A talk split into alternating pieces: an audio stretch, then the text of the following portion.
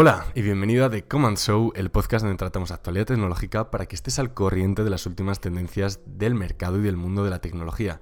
Mi nombre es Álvaro y en el episodio de hoy nos vamos a sumergir en el fascinante mundo de la organización digital con un enfoque especial en el método PARA, un método diseñado por el experto en productividad digital, Tiago Forte, y que este sistema digital ha cambiado la forma en la que yo organizo mis notas desde hace tiempo que llevo trabajando con Notion como plataforma de organización digital de mis notas y de bueno, todas mis ideas y os animo a hacerlo, ya que es completamente gratis. Él tiene un libro, pero bueno, yo os voy a intentar hacer un pequeño resumen de las ideas principales y ya si os gusta, pues bueno, dejaremos un enlace al libro en Amazon o, o donde, donde encontremos un, enlace para que podáis acceder a él principalmente. Antes de todo, necesitaremos una aplicación de toma de notas, puede ser realmente cualquiera, existen muchísimas en el mercado. La más, una de las más populares es Notion, pero bueno, el otro día en nuestra cuenta de Twitter hablamos sobre Microsoft Loop, esta alternativa de Microsoft, que bueno, parece estar bastante bien. Le echa un vistacillo y, oye, no está nada, nada mal. También tenéis las aplicaciones nativas de vuestros teléfonos, ya sean notas de Apple, las de vuestro Samsung, Android, etc. O podéis ir a alternativas open source como puede ser Obsidian. No os quedéis solo ahí, haced primero una comparativa, también existen otras como Coda, Mem, etc. Entonces, bueno, existen muchas alternativas en el mercado. Realmente es muy difícil equivocarse a la hora de elegir una aplicación de toma de notas porque, bueno, todas tienen lo básico, nos van a permitir la toma de notas, organización, eh, conexiones con otros servicios de terceros. Bueno, si tampoco queréis dedicar mucho tiempo en comparar qué es lo que os conviene, qué es lo que no, os recomiendo ir a Notion, que es una alternativa completamente gratuita, aunque cuenta con una versión de pago que, bueno, incluye cosas interesantes, pero bueno, la versión gratuita yo llevo con ella muchísimo tiempo y no he tenido la necesidad de adquirir esta versión premium, así que no es necesario si no queréis. Para los que no conozcáis qué es Notion, bueno, vamos a haceros un pequeño, una pequeña introducción antes de entrar al grueso del podcast, que es el método para cómo organizarnos según Tiago Fuerte. Y Notion, en pocas palabras, es una plataforma de organización, todo en uno, que combina notas, bases de datos, lista de tareas, todo en un único lugar. No tengáis miedo por esto de las bases de datos.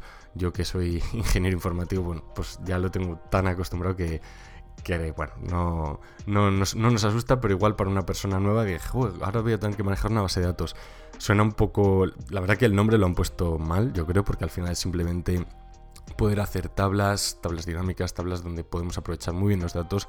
Lo han llamado bases de datos, igual más por marketing, pero que no os dé, ningún miedo, que, que realmente es sencillo e incluso probablemente igual ni, ni lo lleguéis a utilizar. Puedes usar Notion para gestionar tus proyectos, tu vida personal, tomar notas, colaborar con equipos, organizar tu vida, absolutamente de todo. Yo lo utilizo realmente para todo. Luego os diré mi caso de uso personal, cómo lo estoy utilizando. Pero antes me gustaría hablar de Tiago Forte, este autor del libro How to Build a Second Brain, cómo crear un segundo cerebro, donde él explica cómo, bueno, de pequeños tuvo unos problemas con con su habla y el hecho de apuntarlo, apuntar sus ideas, em, los síntomas que tenía y todo, le ayudó bueno, a avanzar con su enfermedad y que con esto descubrió un sistema de organización realmente bueno y diseñó el método para, un método que sirve para organizar nuestra vida digital en aplicaciones como puede ser Notion. Él no recomienda ninguna aplicación en específico, él lo que nos recomienda es más o menos lo que os he comentado yo, elegid una aplicación con la que os sintáis cómodo, que sea bueno, que se adapte a, a vuestras necesidades, es decir, no hace falta que paguéis por una aplicación, una mensualidad, si realmente no lo vais a aprovechar. Yo en mi caso utilizo Notion todos los días de mi, de mi vida y no he sentido la necesidad de pagar por la versión premium. Sí que es verdad que la versión premium Cuenta con funciones de inteligencia artificial para generación de texto, traducción, generación de ideas, lo cual está muy bien. Pero bueno, si tenemos en una ventana la chat GPT, pues podemos aprovecharlo de la misma manera de forma gratuita. Una cosa que igual sí que es interesante de la versión de pago es la colaboración en equipos. Por defecto, Notion creo que te permite colaborar hasta con una o dos personas y te limita el número de notas que puedes compartir con diferentes personas. Si quieres compartir con más, creo que tienes que pagar esta, esta mensualidad, que no es mucho, pero bueno, tenedlo, tenedlo en cuenta. Sí que es verdad que si, por ejemplo, contáis con la aplicación nativa de notas de Apple, ahí ya sabéis que podéis compartir de forma ilimitada sin ningún tipo de problema. Este método es agnóstico a cualquier plataforma, es decir, lo podéis implementar en Notion, en Mem, en Coda, en Obsidian, en notas de Apple. No tiene, no tiene un dueño, por así decirlo. Entonces, bueno, eligéis la que elijáis, vais a estar en el, en el camino correcto. Una vez introducido qué es Notion, cómo vamos a organizarnos, vamos a hablar del método PARA. Este método PARA viene de las siglas P de proyectos, A de áreas, R de recursos y A de archivos. Ahora entraremos en profundidad en qué es cada uno de estos puntos y cómo vamos a organizar nuestras notas siguiendo este método. Bien, la tecnología PARA fue diseñada por Tiago Forte, como os he dicho, en su libro How to Build a Second Brain yo en mi caso me lo he leído, me ha gustado mucho. Si queréis ir un paso más allá después de este podcast, si queréis decir, oye, quiero ver más ejemplos, más su trayectoria profesional de Tiago, sí que os recomiendo el, libro. No es, nada caro en, Amazon y realmente merece la pena, merece la pena leerlo. Si queréis ir un punto intermedio, hay mucha, mucha cantidad de, de vídeos en YouTube donde explican su método más en profundidad, gente que lo explica con vídeos. La verdad que está todo bastante bien, pero bueno, el libro yo lo leí está, es, muy recomendable. Vamos a hablar del método PARA. La magia del método PARA radica en su capacidad para simplificar la clasificación de información digital, o sea, todo lo que vamos recopilando en el día a día nos simplifica la clasificación y luego también el rastreo y la ubicación, que es igual de importante. Es decir, nosotros cuando tomamos una nota muchas veces decimos, oye, ¿dónde esto Tiago lo habla mucho en su libro? ¿dónde tengo que poner yo ahora esta nota? ¿La tengo que poner en proyectos? ¿La tengo que poner en áreas? ¿Cómo distingo yo dónde tengo que almacenarla? Porque de la misma manera que yo distingo dónde la almaceno, cuando yo quiera recuperar esa nota seguiré el mismo proceso. Entonces es igual de importante cómo las clasifico porque luego vamos a encontrarnos el mismo problema a la hora de obtener esas notas. Proyectos. ¿Qué vamos a meter dentro de la carpeta de proyectos? Dentro de proyectos meteremos todas nuestras responsabilidades en el corto plazo, proyectos en los que estemos trabajando a día de hoy, cosas em, que trabajemos día a día, es decir, aquí va a estar todo lo, que encontremos en el corto plazo. Por ejemplo, si somos un programador y estamos trabajando en, una página web nueva hecha con React, pues aquí meteremos todas nuestras ideas, todos los recursos, nuestra inspiración, absolutamente todo lo que necesitemos. Una vez cerremos ese proyecto, ese proyecto ya se va a ir de proyectos y lo llevaremos a otra zona, ya sea áreas, recursos o archivos. Ahora veremos dependiendo cuál sea. En proyectos no solo imaginéis proyectos como, oye, yo estoy trabajando en un proyecto personal que va a consistir en X o en Y, o un proyecto del trabajo, del... No, un proyecto también puede ser, mm, ser hacer la declaración de la renta. Es algo en el corto plazo que nosotros tiene un punto de inicio, un desarrollo y un fin. Y una vez acaba, nosotros lo movemos a otro lado, que generalmente será la zona de archivos, de la cual hablaremos al final. La segunda área, que es que su nombre también es áreas. Aquí vamos a meter responsabilidades del largo plazo que queremos manejar durante el tiempo.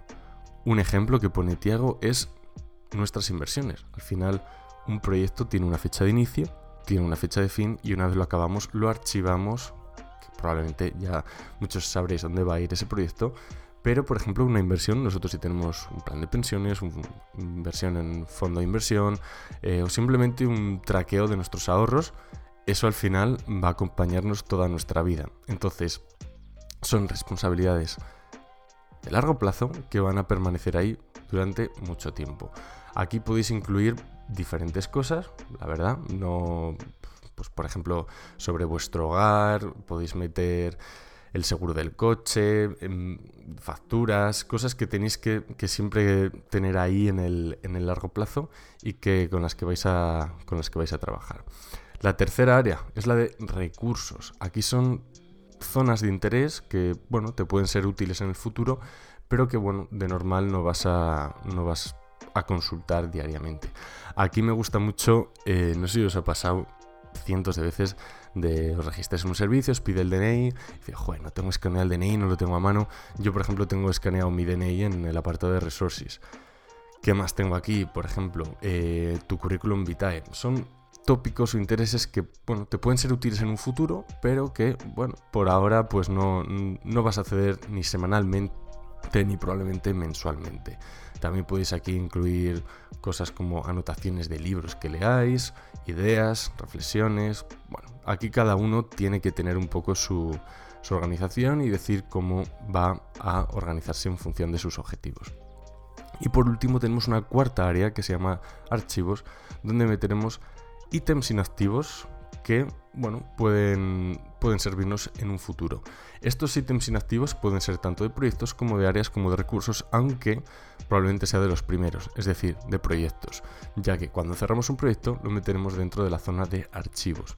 Aún así, dentro de la zona de archivos os recomiendo mantener una organización, que no sea un cajón desastre de, oye, he acabado este proyecto, lo tiro para archivos y ya ahí, pues en el futuro, problema, problema del, árbol del futuro, ¿no? Dedicadle un minuto, generaros una estructura de carpetas, aunque sea muy sencilla de, pues trabajo, proyectos personales, lo que sea. Y dentro de esa, por años. No sabéis la simplificación y lo rápido que vais a acceder a estos archivos cuando los necesitáis. Porque es lo típico que tú lo metes en esta carpeta, que seguro que todos tenemos una carpeta en nuestro ordenador y es de, bueno, cosas que, bueno, ya veremos, que normalmente es la de descargas. A mí, bueno, me da miedo cuando alguno de mis compañeros abre la carpeta de descargas y encuentra una lista de, cientos de cosas. Intentad también tener una organización dentro de vuestro equipo. El Tiago, en su libro, habla como este método para no solo sirve para nuestras notas, sino que también sirve para ya puede ser la organización en nuestro, nuestro sistema de archivos en nuestro ordenador. Entonces, recomendaros no solo tener esta organización dentro de nuestras notas, sino también en nuestro ordenador, en, en lo que sea. Es decir, este método se puede extrapolar a muchas más cosas.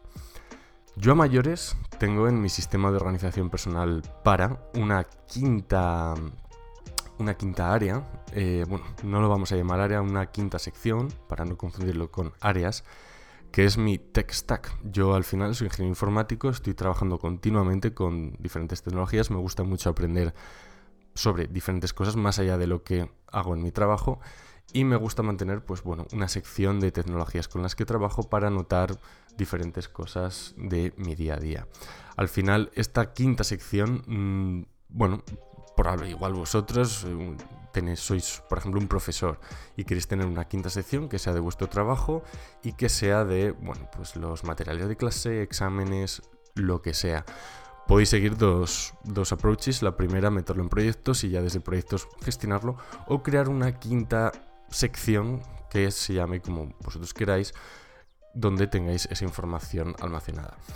En mi caso, como tenía muchísima, muchísima información en mi Notion, decidí meterlo en esta quinta sección, más allá de mejor meterlo en proyectos, y la verdad que me ha funcionado muy bien. Es decir, el método para no es un método fijo. Tiago no habla de que lo ampliemos, pero bueno, al final nosotros podemos ir un paso más allá, mejorar el, el método para y hacerlo personalizado en nuestras necesidades no solo tengo un quinto, una quinta sección, sino que también tengo una sexta de objetivos, donde aquí apunto mis objetivos semanales, anuales, para llevar un poco un registro. Realmente esta categoría podría estar metida dentro de proyectos y que fuera, o dentro de áreas incluso, y que estuviera ahí de forma constante, pero me gusta tenerla ahí como en un primer plano para siempre recordarlo. La verdad que me ha funcionado muy bien y ya llevo un tiempo con, con esta organización.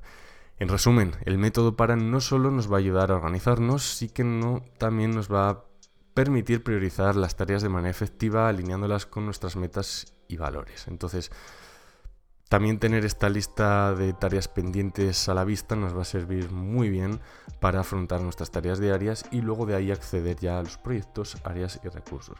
Entonces, bueno, os animo a todos a probar este método si no lo implementáis de forma directa, como os he dicho, como proyectos, área, recursos y tech stack, al menos hacedlo de forma consciente, siguiendo una estructura de organización, de tal manera que, oye, piensa en tu yo del futuro, ¿cómo voy a ser capaz de encontrar esto y, no sé, poder sacarle el máximo partido a este sistema de, de organización? Yo ya llevo mucho tiempo con este sistema y de verdad que os invito hacerlo, ya que una buena inversión de tiempo en organización te ahorra mucho tiempo en el futuro de encontrar las, las tareas, notas, etcétera, con las que trabajamos. Así que dicho esto, un saludo para todos. Quiero que me contestéis por Twitter diciendo, oye, pues he implementado, no lo he implementado, lo he modificado de esta manera, no, como sea. Y nos vemos en el próximo episodio donde hablaremos sobre atajos y automatizaciones del iPhone, un podcast que va a estar muy, muy interesante. Así que os esperamos en la próxima. Un saludo para todos. Chao.